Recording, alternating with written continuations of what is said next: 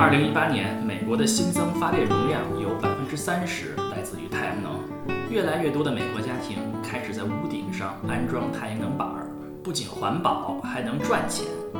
这是怎么回事呢？今天我们请到了 SunWork 的志愿者 Frank 来给我们讲一讲在屋顶安装太阳能板的故事。这里是牛油果烤面包。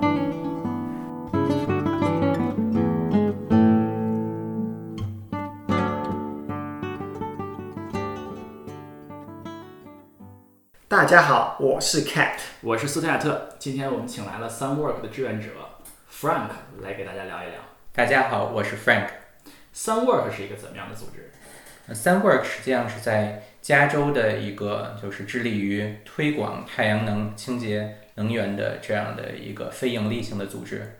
SunWork 在湾区和 Central California 都有为个人嗯 residential 呃非盈利组织提供安装太阳能板的这样一个服务。那安装太阳能板的好处在哪儿呢？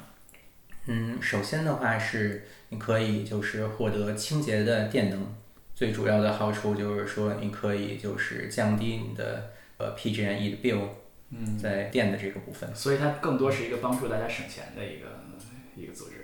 应该说是在省钱的同时还能环保。嗯因为我们刚才看到了 Frank 屋顶上那些太阳能板儿，嗯，装太阳能有多长时间了？从安装好到现在的话，一共是四个月左右。嗯，当时是怎么想到要安装这个呢？呃，当时想到装这个的话，其实还是因为我搬到加州以后这么多年，然后目睹了呃 PG&E bill 它的逐渐的上升，对吧？其实湾区的话本身就是在整个美国属于电价比较贵的，嗯，嗯，平均起来的话，可能有就是加州的话大概是有二十美分一度电，嗯，全美平均的话可能是十三分。嗯，啊，这个这个确实是这样。我我昨天还查了一下我们家电费，每个月要二百美元，呃，每度电平均要收四十美分，哇，啊、这确实是确实是很贵。那你装了以后的感觉怎么样？那装了以后的话，现在就是每月的电费就只要十块钱。那真的是减少了非常多的电费啊！那装的时候你是你是采用购买的方式，还是用呃贷款啊这个这种方式？我是采用购买的方式。很多听众可能不太了解太阳能屋顶发电这件事儿，我也不太了解啊。因为我对于屋顶发电的感觉就是好像在中国那有太阳能热水器啊，那上面有一个太阳能板儿，下面如果如果有太阳的话，就不用 就不用呃天然气或者是电了，这是不是一回事儿？嗯，其实这两者是有很大的相似性的，它本质上都是呃我们把这个就是太阳能照射在这个屋顶上面的这个能量收集起来。只不过就是太阳能热水器的话，是把它就是直接以热的形式收集下来，然后加以利用。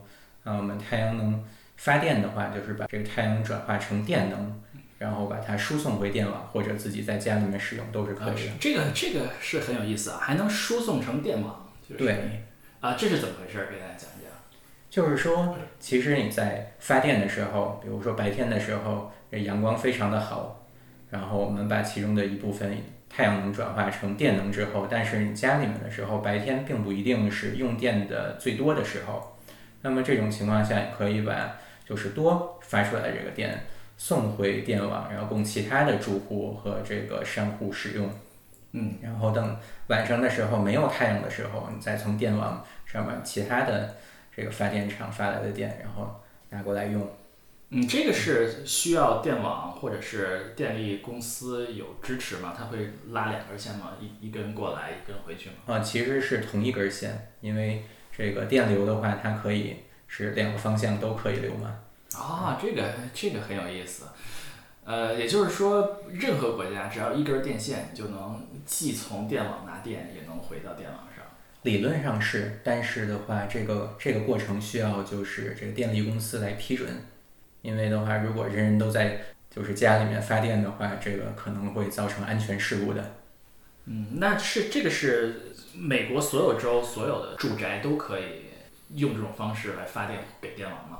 是美国的话，其实应该说是大多数的州都有类似这样的一种计划，但是从经济性的角度来说的话，并不是说每个州都是最经济的、最合算的。从消费者的角度来说的话，首先你需要住在一个一个地方，它有很充足的阳光。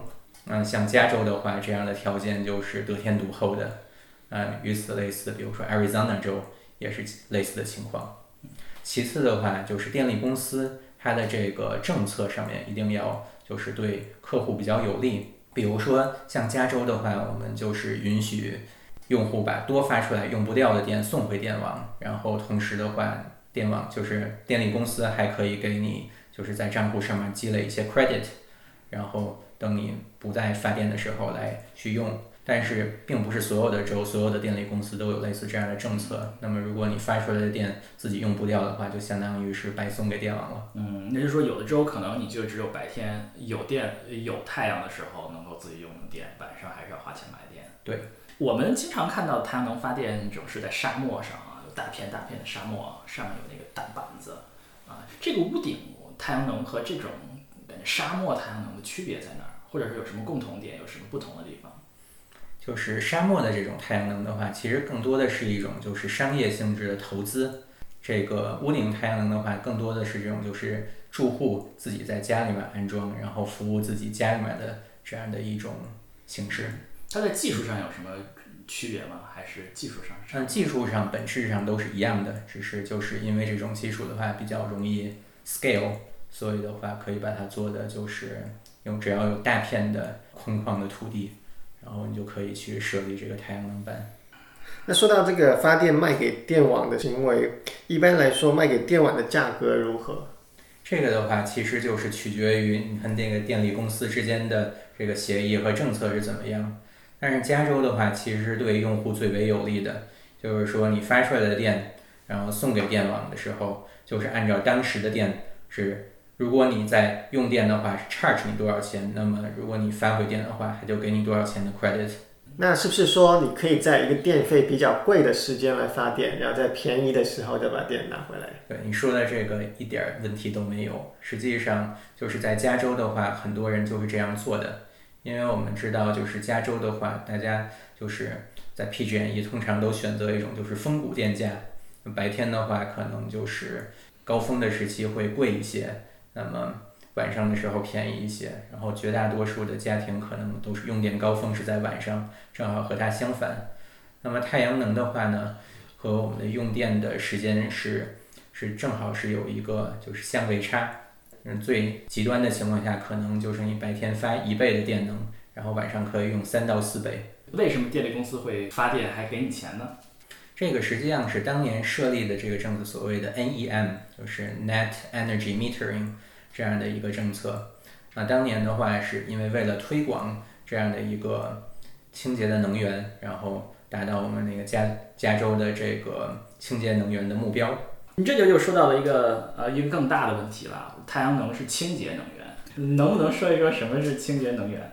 对，就是太阳能其实就是一种清洁能源，当然也是一种可再生能源。我们这个平时的话，就是这两个词说的比较多。实际上，就是什么是清洁能源，什么是 renewable energy，这个的话，就是学术上面的话有不同的定义。但是我们就是直观的来理解的话，其实就是可再生能源就是来自大自然的能源。然后比如像太阳能、风能、潮汐能、地热能这种。就是在我们就是通常关注的这个时间尺度内，它是一个取之不尽、用之不竭的能源，就是它会能够好像是能够自动再生这个样子。嗯，那么清洁能源有什么好处呢？比起那清洁能源最大的好处就是它不会排放这个污染物，在这个发电的这个过程中，对吧？其实像水力发电、太阳能。有人说，可能它并不是完全就是清洁或者绿色的能源，因为毕竟在生产这个太阳能板的这过程，或者你在建设这个水电站的时候，可能会有一定的环境的污染或者就是破坏。但是，就是一旦这个完成之后的话，就是你在不断使用的过程中，这个在未来一个很长期的时间之内是不会产生就是额外的污染和排放的问题。那除了所谓二氧化碳的污染之外，有没有什么其他污染物？这些可再生能源会更好的。其实，如果要是这么着来看的话，就要看就是非可再生能源，它们就是各有各的问题，对吧？比如说，我们如果是烧煤，那可能除了二氧化碳以外，还会有空气污染的问题。然后烧石油的话，也可能会有这个经济上面对外国石油的依赖的问题等等。那核能呢？核能的话，其实 arguably 是一种就是比较理想的，就是人类未来的能源。但是实际上，就是近来很多国家对于这个核能，民众对它有一定的这个认识上面的这个顾虑。然后加州的话，实际上目前还有两座核电站还在运营，但是纷纷都已经就是打算陆续关闭了，大概是在二零二四年到二零二五年的时候。嗯，太阳能在可再生能源这些呃几种种类中是一个怎么样的地位？太阳能的话，实际上是就是可再生能源当中就是增长最快的这样一种类型。除了太阳能以外的话，排在第二的大概是风能，远远落后在太阳能。的这个后面，嗯，所以太阳能现在是最广泛的可再生能源的对发电来源，为什么呢？那第一的话，它可能就是安装比较的，就是工艺比较的简单，然后它的这个所有的这些器材设备，那价格也是在逐年下降的。除此以外，如果你安装的话，实际上只要有一块就是空地，不管是屋顶还是在沙漠里面，你只要能够。把这个太阳能板装好了，然后就可以发电。嗯，很有意思。关于屋顶太阳能发电这件事情，有很多的争议啊。我记得前几年比尔盖茨曾经说过，说屋顶太阳能就是 to be killed 啊，不，并不能解决世界的能源问题啊。呃，他的立场是说，太阳能屋顶的技术是有瓶颈的，温度不能太高，所以它的能源转化是不够高的。他说的对吗？有一定道理。但是我们也注意到，就是这个太阳能的这个发电的这样一些设备，比如说我们叫 solar module 和这个 so 或者叫 solar panel，它们的这个效率也是在不断的提升的。实际上你去看，就是每一年，就是在过去的几年中，每一年所流行最流行的这些就是设备，它们的效率都是在不断的提升。那么现在最新的。就是我刚刚安装的这样一种的话，效率差不多能够达到百分之二十。也就是说，你在这个太阳射到你屋顶上面的这个面积上面的这个单位时间的能量，大概能够转化成最后的电能，是中间的这个转化率有百分之二十。这个在前几年是很难想象的。你既然说到这里，那我们就说一说太阳能的这个技术吧。呃，太阳能是一个什么样的原理呢？这个原理的话，其实可能一百年前就有人发现了，但是实际上把它做成一个能够就是大众能够应用的产品的话，有很多工艺上面的挑战，人们也在不断的突破。最主要的原理就是一块半导体，然后有光射在上面的时候，然后在两端就会产生电压。我们可以通过一些手段把这个半导体的这个元件，然后通过串联和并联的方法，然后组成一个一个板子。然后我们管这个东西叫做 solar module，所以它其实就是一个电路板吗？简单的说，并不是我们通常意义上认为的这个电路板，是一个是一堆大芯片连在一起吗？也不完全是吧，就是这个 solar solar 就是这个 solar cell，我们管它就是太阳能的这个单元，它差不多一个是每一个十厘米乘十厘米见方的这样的一个东西，然后它有两个电极。然后太阳光射上上面的话，它就可以产生十二伏左右的电压。然后我们把这个东西经过一定的串并联组合在一起的话，就可以产生几十伏的这个电压。然后电流的话，可能也有十几安。嗯，那它是都是以以什么材料做的呢？主要是半导体材料吧。半导体就是都是硅片刻的吗？啊，那就是说我们。I I T 业的从业人员和他们是基本上是同一个行业啊，硅谷应该也是可以装一些这个太阳能板的，是吧？但实际上的话，就是这些太阳能板其实很多都已经不是在美国生产的了，就好像电路板也不是在美国生产一样。大多数都在什么地方生产呢？啊，这个全世界都有。最早的话是在中国，嗯，中国的比较多。但是后来因为贸易战的原因，然后。就是这些主要的生产的厂商的话，就逐渐把他们的生产转移到，比如像韩国，然后比如像新加坡等等这样的地方。嗯，前几天有媒体报道说，嗯，西方国家的太阳能革命把污染输出到中国，不知道这是不是真的？我不是很清楚这个但是因为毕竟它的这个生产过程中是有一定的污染的，所以的话，如果你在一个就是对环境保护不是特别严格的国家的话，这个可能确实会产生一定的污染。嗯，但是在比较严格的国家的话，相信就是工艺上面是有办法来处理和解决的。如果我们要安装的话，需要注意一些什么事项呢？需要怎么开始呢？嗯，首先第一步其实是看观察一下自己家的这个屋顶，看它是面朝什么方向的，对吧？首先，如果你要是想发电的话，太阳能发电，你得有太阳才行。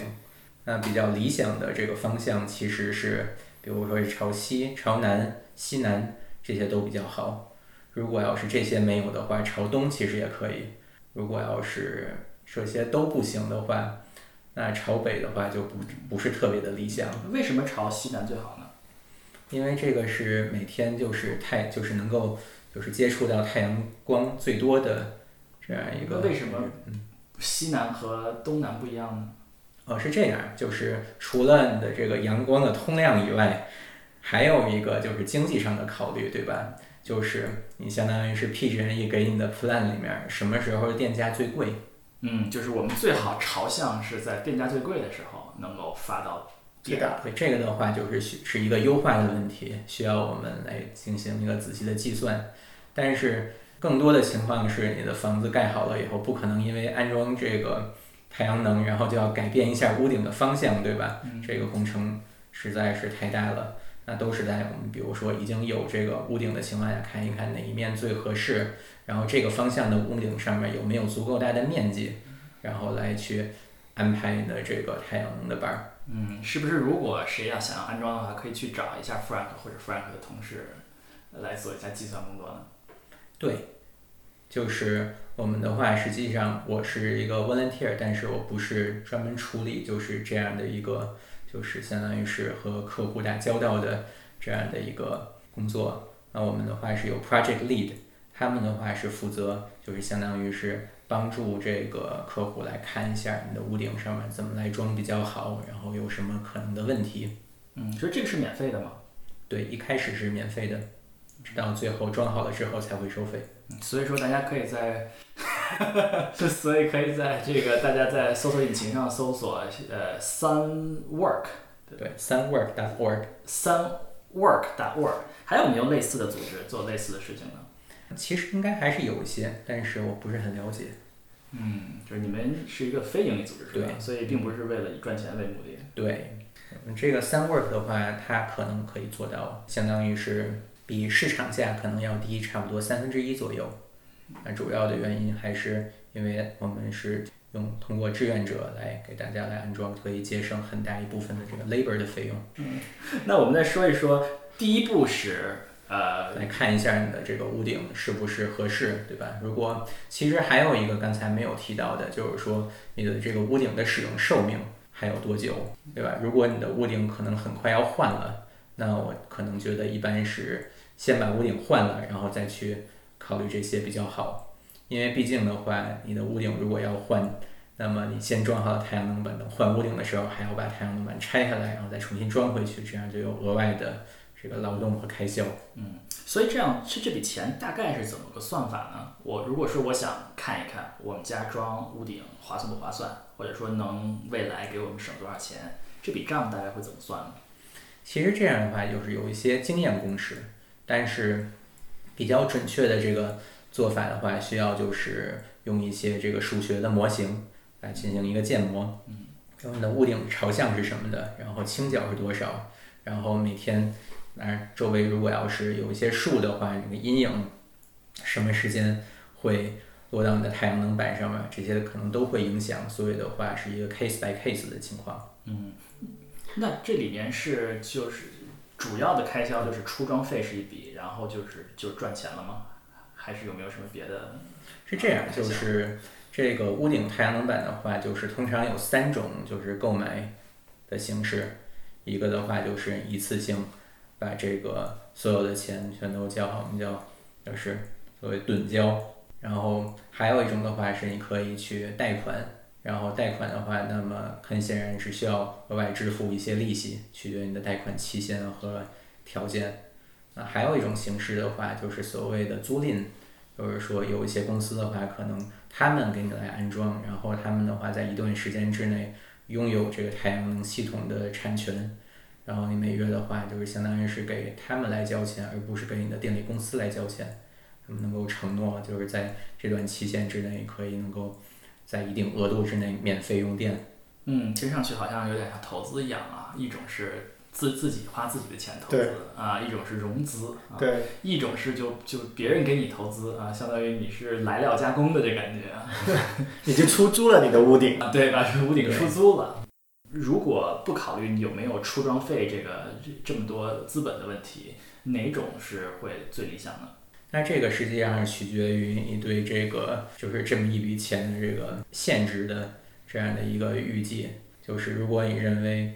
就是你的这个钱没有其他更好的用途的话，那么那可能投资自己的太阳能的屋顶的话，可能就变成了一个比较理想的一个做法。嗯，这个很有意思，我把它看作投资啊，那投资的是年收益和其他投资方法来比较一下。对。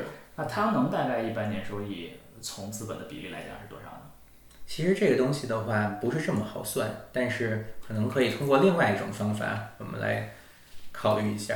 就是说，好比说一开始你花了，好比说一万块钱装了一套系统，但是好比未来的话，六七年你可以不用交电费，或者很小的一笔电费，那么你把这个除一下，差不多，比如说六到七年回本，那么你可以看一下这个是不是一个值得的投资。如果你的这个系统可以在一般的话，我们的系统可以说是就是设计的寿命是二十五年。假如说这个系统未来一直完好运作，然后你在二十五年之内不用交电费的话，可以代入公式来自己计算一下啊。这个代入方法很很有意思啊。比如说我们家呃每年电费三千美元，那如如果说我们把它用用作一种投资方法，比如说存在银行，嗯，利息要多少？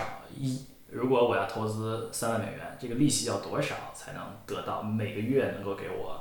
啊，每年都给我三千美元啊，这也可以算，相当于是百分之十的一个回报率。但其实其实也不完全是这个样子，因为你是有一个期限嘛，是二十五年，对吧？因为最后不不回本是不会回本的啊，这个算还要算进去啊。另外还有一个我们没有考虑到的情况，就是说这个电费其实是在不断涨的。我不知道你有没有，因为可能来加州比较久。我的话时间比较短，但是我还是发现，就是这个加州的电费还是就是可观的上涨了。嗯，我觉得什么都在上涨啊，不 止电电费。嗯，比如说像，比如说二零一四年的时候，我就是用最简单的方法，就是每月的这个电费除以用电量，对吧？因为用各种的 plan 呀什么的非常的复杂，然后我们就用这个简单的除法来算一下。一四年的时候，我家的电费可能是十五分钱一度电。然后一九年的时候就已经变成二十三分了，那你想五年之中涨了可能有百分之五十多，相当于是平均每年要接近百分之十了。嗯，所以这个又是很难预测的，因为电价的通通胀还有这么一个因素在里面。对，而且其实 PG&E 的话，因为最近有很多这个事故啊，还有这个破产的这情况，我们可以预期就是未来的电费可能只会更贵，不会便宜。嗯，这可能。呃，国内的听众不太了解啊。前段时间有一个大新闻，就是 PG&E 和被认为是和加州的大火有很大的关系啊。他们的电路失修啊，长期以来的风险，他们已知的风险都没有解决，被法庭啊判了很大一笔钱啊，赔偿这个受这个影响、受火灾影响的户主。嗯，所以他们最近就破产了。嗯，所以很可能就要国有化。公有化啊，公有化啊，肯定要政府接管嘛。PG&E 不可能让它就关门了嘛。对，对，就是所以对于电费的影响也是很可能会涨吧，因为 对，但实际上就是说，加州的话，它的那个电价决定不是 PG&E 这个公司自己说了算的，它上面有一层政府机构，啊叫 CPUC，实际上的话，你就想相当于是国内一个物价局，嗯，它来决定各种这个 utility 的价格。嗯对，这个其实可能西方国家多数都是这样的，因为这种垄断型的 utility 价格，一般不可能你开一个地铁公司随便要价，是吧？所以电费就算是私人的，价格也基本上是和政府一起定的，就是加州的话是这个样子，但是德州的话，据我所知，他们就是这个定价就是更市场化一些。啊，德州的电可能就是太便宜了。德州还有自己的电网，说整个北美大陆一共大大致上说有四块电网，一个是美国西部，一个是美国东部，一个是德州，还有一个是魁北克。呃，加拿大除了魁北克以外的电网和美国还是连着的。对，哇这个很有意思。那是不是嗯加拿大电费跟美国也是有关系的？呃，就是说，实际上每一个就是州或者自己一个政府的管辖范围的话，他们就是相当于是有这个这个范围内的这个电价的一个定价权。然后的话，因为这个电网是一个相当于全国性质的一个基础设施，所以的话，不同的区域之间可以通过这个电能的输送，然后来可以去平衡这个电网上面的这个容量。嗯，那你在温哥华住的时候，大概记得一度电多少钱吗？好像是不到一毛钱，哇，加还是家元。也就是说加拿大的电其实比美国要便宜。对，因为加拿大的话，不管是从东部还是西部，其实他们是以水力发电为主。水力发电的一个好处就是一次性建设好这个这个基础设施之后的话，就可以在未来几十年中以一个非常便宜的价格来使用。好，我们刚才说了前两步，第一步是先看一看你家适合不适合装太阳能，然后选择一个融然后来算一。下这个经济账，其实，但是这个东西因为比较专业，所以的话，嗯，有一些就是网站，比如说 Google 有一个 project 叫 Project Sunroof，就是 google.com/slash sunroof。那这样的话，输入你家的地址，然后它就是可以通过卫星图什么大致来帮你来看一下你家屋顶的面积有多少，然后如果你家的电费是多少，然后以基于这些假定，看看它能够到底是不是经济上合算。嗯当然呢，需要指出的一点就是这个项目的话，大概是几年之前做的，所以当时的一些数字现在并不一定还有时效性了，但是可以作为一个参考，嗯，Frank 现在在 Google 工作啊，是不是应该声明一下？这是利益相关。但是，啊，这开但是我不是在这个项目的。嗯嗯，那第一步是看看家里适合不适合，第二步算经济账啊，然后选择这个三种融资方式之一，对是吧？然后再然后会是一个什么步骤？完了以后的话，就可以联系一些 contractor 来看一下具体在实施的时候是怎么来做，然后由他来为你设计一套这个系统。我想，先问一下，太阳能板如果适合装，是装越多越好，覆盖满整个屋顶呢，还是说够用就好？怎么样定义够用？其实这样的话，就是回到刚才这个经济上的问题上来说了，因为你的这个装的面积、覆盖的面积越大的话，显然这个系统是会越贵。但是你的电费的话，可能只是一个就是比较比较固定的。当然，如果你买了电车或者什么的，装了空调，这样的话会在一段时间之内会有一个预期的上涨。但是这个东西并不是可以无限的增加的，毕竟家里的电路容量也是有限的，电器就这么多。所以的话，根据你过去一段时间的这个用电量，然后可以估算一下，就是比较合理的系统。那比较理想的是，你把电发出来的电，然后全都能够用掉，这样是最好的。那么你多发出来的电呢，其实 PG&E 的话也是会按照一个比较低的价格来收购回去，到年底结算的时候，好像是三分钱左右一度电。哦，那浪费了很多啊。就是说，你可以装很大的一个这样一个屋顶的太阳能系统，嗯，但是只是就是从经济上面来说不是特别的合算。嗯那我们是不是分别说一说这三种投资类型应该去找谁啊？先说一说自己花钱买吧。那我们应该去，如果我们家要自己花钱买太阳能板儿啊，我应该去找谁？首先的话，我觉得可能需要做一个就是联系一下不同的 contractor，嗯对吧？有的是一种比较大的公司，比如说像原来的 Solar City，现在被 Tes- Tesla 收购的，据据说他们这个公司的基本情况不是特别的好。还有一些其他的这样一些就是湾区大大小小这样的公司，其实有很多。嗯，那有一些这个 solar 的 referral 的机构，就是有一个网站，比如叫 EnergySage.com，那你可以在这个上面的话，就是它相当于帮你联系，就是各种其他的 contractor，然后让你的系统输入进去的，你的家的基本情况输入进去以后，让不同的 contractor 来竞价。EnergySage 点 com，就上这个网站可以找到各种各样的 contractor。Contractor 就是合同，就是包工头，是吧？意思就是。对，差不多。我们在美国一般说家里要装修啊，呃，有什么事儿啊，都是要找这个 contractor，是包工头的意思啊。我们要找一个合同工，我要找一个安装公司，相当于就是。对。嗯，那你刚才说 Tesla 是一大公司，它不仅仅是一个合同工，不仅仅是 contractor，它还卖整整套系统。对。啊，是不是还有的别的这些 contractor 或者叫承包商是做别的的？对，因为像 Tesla 的话，它的这个业务线比较的复杂，那 Solar Energy 只是他们其中的一小部分，而且据说还是在不断的去收缩的。呃，我也跟他们打过交道，然后就发现他们这个 Energy 的这个相当于是设计的部门，其实不在加州，在内华达。嗯，这样的就是有很多的问题，就是你跟他们在沟通上面呀什么的，就是有很多的不便之处。所以刚才说我要自己买就可以直接找这些承包商就可以了。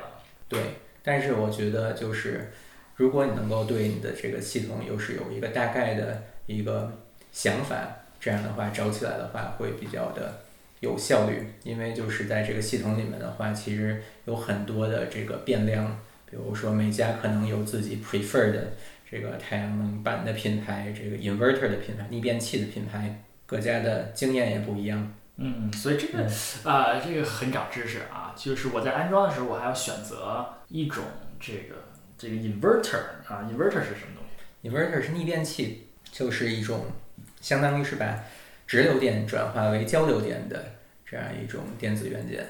那这个是一个标准的吗？就是我找任何承包商就可以选一个买一个不同的？理论上是，但是这个 inverter 的话，其实主要有三种不同的类型。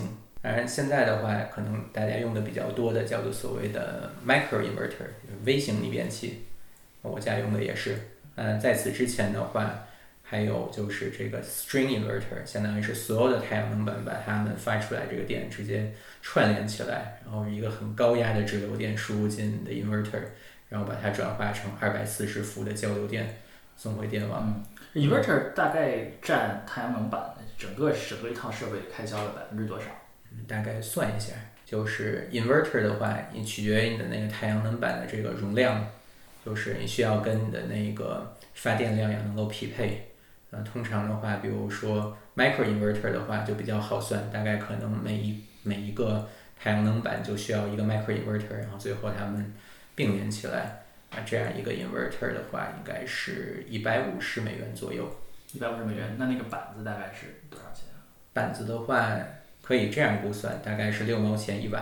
所以六毛钱一瓦，呃，好比说你一个三百瓦的这样一个板子的话，三百瓦的板子大概就是二百块左右吧。二百块左右，然后你要再加一个这个逆变器，大概是一百五，一百五十。所以逆变器人将近一将近一半的价格是这个逆变器的价格。对。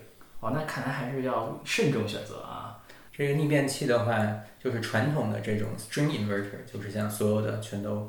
串在一起的这样的一种形式的话，最大的问题就是它的这个寿命不是很理想。可能一般的厂商的话，最多提供可能十年左右的保修，但是超过十年之后的话，有很大的概率这个就会坏掉，所以你需要再换一次。那么 micro inverter 的话，他们厂商目前提供的是二十五年的质保啊，所以它对这个产品的质量是有足够的信心的。嗯，基本上可以用到退休了啊。那 inverter 怎么保证太阳能板之间和太阳能板跟电网的那个相位是一致的呢？嗯，这个的话，我觉得他们肯定是有办法来解决的。OK，具体是怎么做的，其实我也挺好奇的。因为你想 inverter inverter 之间如果相位一旦不对的话，那它互相抵消，这样不就？所以刚才我们说 Tesla 啊，我们第一步可以找 Tesla，呃，也可以找别的承包商。那我找承包商安装的承包商和我找呃。在金融方面的决决定，这个是都承包商可以搞定吗？还是我会需要找单独的不同的承包商或者不同的机构？其实一些比较大的公司，比如像 Tesla 的话，那就是所有的东西全都可以包了，对吧？包括金融业务，包括安装业务，然后跟政府打交道，申请各种批准等等，这些他们只要付钱就可以。但是实际上的话，我觉得如果从这个人的这个精打细算的角度来说的话，那么如果你是自己来购买这样一套系统的话，那么实际上你所需要的无非就是两类 contractor，那一类是懂电的，一类是懂这个如何在这个屋顶上面就是做这个相当于是 roofing 的，你需要一个 roofer，一个 electrician，这样就够了。嗯，所以就是你找人买一套系统，然后找一个找一个电工，找一个能在屋顶上面安装东西的人。理论上理论上就是。那如果说你真要哎这样 DIY 的话，能够比去大公司全包的能省多少钱？大概能够省几千块钱的费用。嗯，大概是百分之多少的一个价格？嗯，其实这个有一个简单的参考，就是相当于是 Sunwork，他们能够做到比就是外面的公司便宜三分之一，那么实际上省下来的就是这个劳务的费用。有意思，就是 Sunwork，就是林爽现在做 Sunwork，就是 Frank 现在做呃志愿者的这个非盈利组织啊，可以帮助大家省大概百分之三十的钱安装。然后的话，其实值得一提的是，这个百分之三十后面还有一个百分之三十是联邦政府提供的这个税务上面的 credit 这个补贴。当然，这个二零一九年的税务补贴是百分之三十，是最后一年，明年的话会降到百分之二十六，之后是百分之二十二，然后就没了，按照现行的税法。那这个会对大家安装的经济账有什么影响呢？那这个实际上是一个非常可观的一个补贴嘛，比如说原来的话你是十年回本，现在可能七年就可以回本了。嗯，所以应该趁着这个补贴结束之前赶紧安装一个。对，我的想法是，如果要是想装的话，可能二零一九年是一个不错的时间。安装完的话，如果要把电卖回去给 PG&E 的话，是不是需要跟 PG&E 建立怎么样的合作关系才能卖回去呢？对，需要来申请一个就是 interconnection，一个相当于是你要并网发电，对吧？PG&E 需要知道这个哪些地方有这个发电机，然后他们需要做一个批准。那么它批准之前的这个手续，实际上是你安装好的这个系统需要先是所在的 city 来批准，然后 sign off，然后证明这个系统是一切符合标准，然后是可以安全的运行了。嗯，提交了 PG&E 的批准，他们也会批准。这样的话，你才可以就是启动这个系统来并网发电。那我比较好奇的是，在这种情况下，如果有一天 P G M E 停电了，你们能够保证自己家里用太阳能电，保证自己家的继续供电吗？其实不能，就是这个的话，其实很多人在了解到这个屋顶太阳能板的时候，就是不太清楚这样一个局限。就是说，因为出于安全的考虑，如果要是电网上面没有电的话，那么可能会有一些工人在这个电路上面进行一个检修。如果这个时候有些人还在往电网上面输电的话，就会给这些工人造成一个很大的这个安全的隐患。因此，所有的 PG&E 能够批准的这样一些就是太阳能发电的系统，一定能够做到，就是当外界的这个电路就是断电之后。你一定在瞬间之内要把这个发电的这个停掉。嗯，这么看来跟国内的太阳能热热热水器还是不太一样啊。呃，这个太阳能电板在在没有电的时候还不能洗热水澡。但是其实也有一些解决的方案，比如说你可以在家里面装一些这个蓄能的这个电池，然后或者你装一个我们叫做呃 transfer switch，就是说你可以把这个。就是相当于是外界的跟这个电网连接的东西断掉，然后这个时候你再自己发电自己用的话，其实就 PG&E 就管不到了。我刚才忘了问一个问题啊，Frank 现在在做这个志愿者啊，你为什么会在做这个志愿者呢？因为一开始的话就了解到这样一个机构，然后觉得挺有意思的。本来其实我是想找他们来装，然后后来的话他们说我现在这个屋顶它不符合他们的这个要求。因为可能这个这个屋顶的话比较的，就是 fragile，他怕那个志愿者上来以后的话一不小心给弄坏了，他们不愿意来承担这样的责任，所以的话我们就一开始就是联系了一下，然后就没有继续。但是后来的话发现，就是我后来请了这个 contractor，他呢是也是在这个志愿者组织里面做这个 project lead，所以的话聊了一下，然后觉得这样一个机会挺有意思。后就去试了试。那参加这个志愿者活动的话，需要就是先进行一个就是培训。其实这个培训的话，是一个相当于是主要是这个安全方面的培训，比如说你怎么样操作各种电动工具，不要把自己伤到这个样子。啊，此外的话，高空作业其实也是有一定的风险的。这个组织里面中国人多吗？嗯，好像不是很多。如果要大家想多了解太阳能方面的知识，应该从什么地方取得信息？Internet 嗯，现在的话是互联网时代的，所有的信息都可以在网上面找到。有没有什么重要的呃网站啊，或者是啊？其实刚才提到的那个 Energy Sage 的话，就是一个很好的就是了解这样的信息的一个门户。顺便说一句，其实就是有很多的这种就是 solar inverter 的公司，其实他们的那个就是在美国的办公室都是在 Fremont。哦，真的吗？Fremont 就是呃旧金山湾区的一个城市啊，我们叫东湾啊，就湾的东边。像比如说这个最近很火的一个公司叫 Inface，嗯，最近的股价涨了不少。它的总部好像就是在那个南 Fremont。嗯，所以安装太阳能板也是振兴一下本地经济啊。这个倒不一定，因为他们的生产还是在美国以外。嗯，可以帮助一个有意思的情况是，那个之前的话，他们是在中国来生产，然后贸易战之后，然后增加了进口关税，所以他们就把一部分的生产转到墨西哥去了，同时升级了一下它的那个 model number。其实我还有一个想聊一下的，就是说 Tesla 现在做自己的太阳能板和自己的蓄电电池，你觉得这个东西是纯粹是 就是好玩好看呢，还是真的有实用价值呢？其实从这个 Tesla 自己的这个 Solar Roof，你说的是吧？对对对，呃，就它其实的话，在那个 Buffalo 的工厂里面也做一个，就是相当于是和 Panasonic 差不多的一种 solar module。就是实际上，如果你去找 Tesla 去找他们要一个报价和设计的话，会发现他们是用自己家的一个类似，就是 Stack 和 Panasonic 的 module 完全一样的，但是是他们自己生产的这样的一套 module。对 Solar Roof 的话，我感觉可能现在可能价格还是有一点昂贵。是，但就是他们超漂亮，这个漂亮值这个价格吗？你觉得？对，其实这个的话也可以大概算一算，我觉得可能除非是你不差钱的这种豪宅的 对，户主，可能外卖外贸的。嗯，那他们的蓄电池一般什么样的家庭会装呢？其实我感觉他们的蓄电池就是你从各种方面的经济来算，它是不合算的。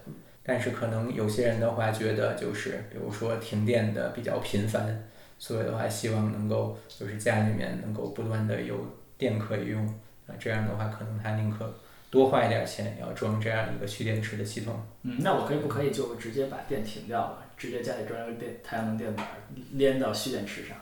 呃，这样的话没有太阳的时候你就没法用了。那蓄电池嘛。对啊，嗯，我听说是不仅仅要有蓄电池，还要有一些其他的设备来保证，就是触发你那个交流电的相位，才能保证这个就是吧 inverter 里面可以做到。其实你的电池存的也是一个直流的电，那要把它变成这个交流电的话，还是需要这个同样的 inverter 的技术。对嗯，有意思。嗯，说起太阳能电啊，呃呃，现在世界能源问题可能是全世界前几名的大问题啊。世界能源问题上，有一派人认为可再生能源可以百分之百的覆盖覆盖世世界所有的能源，啊，呃，太阳能被一些太阳能比较激进的这个支持者认为，全世界只要太阳能就全够了。啊、但是有人认为不可能，尤其是第三世界不太可能普及太阳能。你怎么看这个个问题太大了，我觉得我们还是讨论一下这样一个问题吧。嗯就实际上，你太阳能最大的局限就是你没有太阳的时候就不好用。但是你像刚才提到有一些这个能源存储的方式，但是电池现在其实又太贵了。然后如果你想 practically 存储很多的电的话，在家里面，不管是锂电池什么的，这个也是一个安全上面的隐患。那么从这个就是 utility 的这个角度来说的话，其实他们也是在不断的去研究怎么来处理这个问题，目前有一定的进展。那现在的话，其实在整个加州的范围之内，就是白天的这个太阳能，因为特别的多，所以导致其实实际上电网上面的电费在白天的时候甚至比晚上还要便宜。这个因为它的价格的决定主要是一个就是供给和需求来决定的嘛。然后在有些时候，甚至可能因为加州的店太多了，不得不免费或者倒贴钱的把它送给 Arizona 去用。嗯，确实，我看到前段时间 PG&E 发了一封信，说他们的峰值从明年开始要往后推一个小时。对，其实你可以想一想，就是每每天到差不多下午五点左右的时候，大家开始下班，这个时候太阳开始落山，那其实你的这个。Energy demand 在电网上面的话是有一个，就是在短时间之内一个激增的这个情况。呃，大家就是做互联网行业的话，就是非常了解这种情况的一个这个潜在的问题。那电网上也是一样的。那么这种情况它的这个差值怎么来补充？目前的话其实是通过就是很多就是天然气发电站来提供的这样的一个额外的电能。实际上的话就是。他们并不是非常经济的，因为这样一个这样一些发电厂的话，平时他们需要就是处于这个待命的状态，然后什么时候需要用的时候，我们就把它启动起来。那这个的话是价格是比较高的。嗯，那总的来说，可能每天比如说晚上五点左右开始，可能一直到九点，那这一段时间是家家户户都在用电。那另外一种说，有一些人主张解决能源问题的方法，就是用。蓄电池啊，大型的蓄电池啊，对啊，像比尔盖茨他们这些人就主张认为，给太阳能或者风力发电的补贴应该取消，补给那些蓄电池的这个呃安装蓄电池的这些人。啊，说蓄电池不是不不是家用那种啊，是那个就是大规模大规模的蓄电池啊，有各种各样蓄电池的创新啊，有用水的呀，有用各种不同方法的。我听说南家还有个很有意思的是用一个。电动的火车载满了大石头，然后在一个一英里的斜坡上充电的时候，就把火车缓缓的开上去，然后用电的时候再把势能重新释放回来，转化为电。嗯，好像大型的蓄电池很多都用势能的，有的有的是，其实像这个对水坝这样。对，嗯，其实这总的来说，有很多人认为，所有这些太阳能啊、风力这些发电。就是在西方国家行不通，因为电费本来就贵，你摊下来多少年，每度电多少多少钱，这个经济这笔账只有在西方国家才能才能算得下来，并且还有的时候还要包括把政府的补贴也包括在内，才能呃鼓励大家用。在发展中国家，比如说中国呀，电费这么便宜，你还要再搞一搞太阳能，根本就是要基本上就是政府送你电了。其实也不一定，因为就是发电的这个东西，其实在各个国家可能都是差不多的。那个之前我们不是听说过，像那个曹德旺他们在美国设厂的时候算过账，说美国其实可能各种，比如说电呀什么的水这种的，反而比国内要便宜。但美国比较贵的主要是这个劳动力。那可能他们的工厂是得到电吧，因为如果你看账单的话。呃，我我昨天看了一下我们家的账单啊，呃，百分之百分之八十都是所谓叫输电的钱，电的钱是非常低的啊。它其实就是到我们居民用电的话，它主要分成这么几个部分，一个是 generation，就是发电，然后一个是 transmission，其实就是在你的这个电网上面，就是这些输电的线，然后再到终端的时候还有一个 delivery，那么这三部分加在一起的话，实际上。就是按的，你最后看到的总价就是这三部分之和。所以说美国这样的国家，可能发电部分可能确实很便宜。如果供对供供呃，如果你曹德旺开个厂，可能电确实很便宜。你可能就开在一个就是发电站旁边不远不远的地方。但是在家里的住宅用电可能确实很贵啊。对。可能只有在住这样的地方，可能太阳能或者是风力发电可能会有利可循，因为你如果发电。几美分一度电，你提高到二十美分、三十美分，综合起来也不是那么高。其实就是说，那个整个国家的层面的话，它就是 energy supply 变化，可能影响的更多的是就是 generation 的这个部分。那对后面的 transmission 这个铁塔已经架好了，所以的话，可能只是一个正正就是正常的维护的这样一个费用。那最后的终端的 deliver 其实是最贵的。因为你的这个各种变电站的设备啊，时不时的可能跳闸呀，然后有人来维护，然后包括像 PG&E 的话，他们也有一些行政上面的成本。嗯有一派观点认为，呃，很多问题最终的解决方案就是就是电，就是取决于电，就电网和发电的问题啊。比如说我们知道化石能源的问题啊，它最终可能是通过呃呃电网来通过可再生能源来解决呀，包括你开车呀、呃石油问题啊，也要通过电车来解决呀。啊，再比如说回收问题啊，我回收这个东西，有的东西能回收，有的东西能不很难回收，回收起来很贵。那么其实最终就是在用能源把它，啊，从一方一个方式转换为另一个方式。所以有一派认为，观点认为就是所有就是电网加发电就解决很多问题。这个其实是这个样子，就是有一定的道理。